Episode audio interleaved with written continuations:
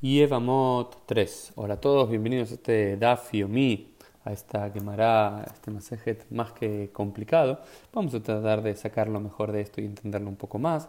Lo primero que discute nuestra quemará al comienzo de la página Gimel Amud Aleph 3, eh, folio A, tiene que ver con el orden, ¿no? Porque habíamos dicho que había 15 mujeres que por su estatus de relación cercana, que eh, potencialmente estaba prohibida de tener relaciones sexuales con este futuro Yabam, con este futuro ley del levirato, eh, estas mujeres quedan exceptuadas a hacer la Jalitza y el Ibum y también sus coesposas, sus zarot, las, eh, las, otras esposas del difunto marido, también quedan exceptuadas. Lo que trata de discutir la Gemara es por qué este orden de la Mishnah, por qué la Mishnah decide elegir con estas mujeres y después con estas mujeres, que primero las hermanas y porque primero madre, hija, etcétera, nieta y demás, y porque después otros tipos de esposas y de relaciones, bueno, dan eh, diferentes eh, análisis eh, sobre esto. No vamos a entrar en el tema, pero es un tema para eh, decir por lo menos y plantear. El segundo tema creo importante que plantea la Gemara es eh, Umay Iria de Tana Ptoret Linnei Osorot. Dicen, ¿por qué, la,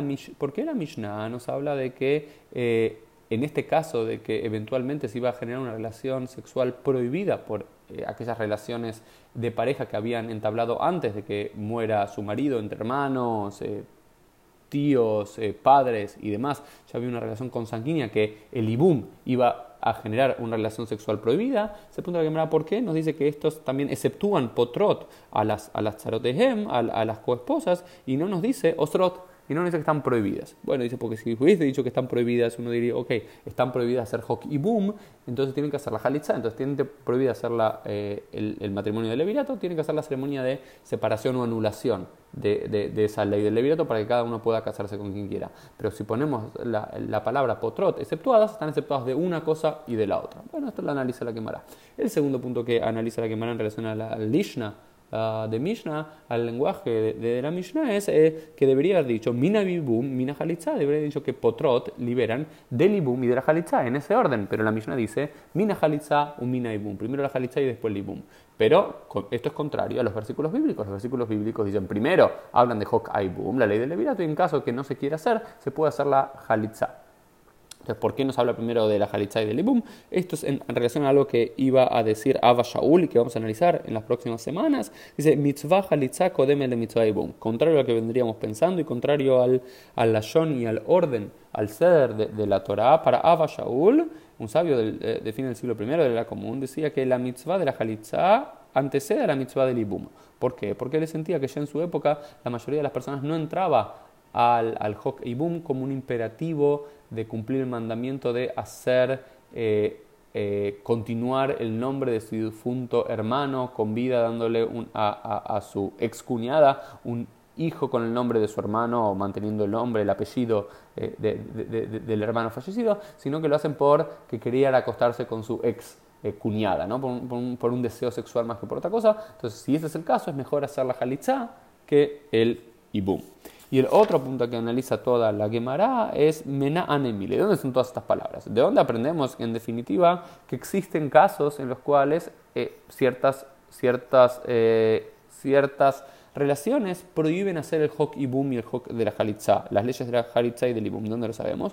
Bueno, hay un Ekesh, hay una, conexión textual entre un versículo bíblico del libro de Baikra, del libro de Levítico, que dice, Isha el ajotá lotikah. Un hombre no puede tomar a una mujer y a su hermana, litror, para generar una enemistad entre ambas hermanas, como había pasado entre, entre Lea y Rachel, legalot ervat alea bejayea, para eh, ver su desnudez durante la vida de su hermana. Es decir, técnicamente hablando, la Torah prohíbe que un hombre se case con dos mujeres en vida de ambas mujeres, pero si un hombre eh, se casa con una mujer, luego esa mujer muere, puede casarse luego con eh, su hermana, pero en vida no se puede. Y de acá sacan, porque ahí dice Erbat Alea, sobre las desnudez sobre ella, hay otro versículo que dice Yevamá y Alea, que él va a cumplir la ley del levirato allegándose a ella. Entonces, porque dice en Alea un versículo, Alea en otro versículo, y también, y, también dice Lotikaj, no, no, no, no, no tomarás, y también se relaciona con otro versículo eh, de relación a, la Jalitza, conectan que siempre y cuando haya relaciones, se,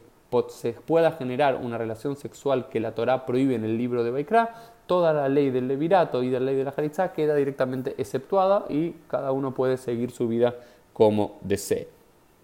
Lo que vamos a analizar en el día de mañana es un caso muy interesante del principio ate y hace, bedaje y lota hace. Hay un principio lógico general que dice que un mandamiento positivo tiene la posibilidad de anular un mandamiento negativo. Entonces, si este es el caso, el mandamiento positivo de Hok Aivum o Hok Halitza podría anteponerse y adelantarse y eh, correr de lado el mandamiento negativo de esta relación sexual prohibida de Baikra. Lo que la Gemara va a tratar de probar es por qué este no es el caso y que la mitzvah negativa tiene precedencia en este caso sobre la mitzvah positiva. Esto fue un poquito el dafim del día, nos vemos bien mediante el día de mañana.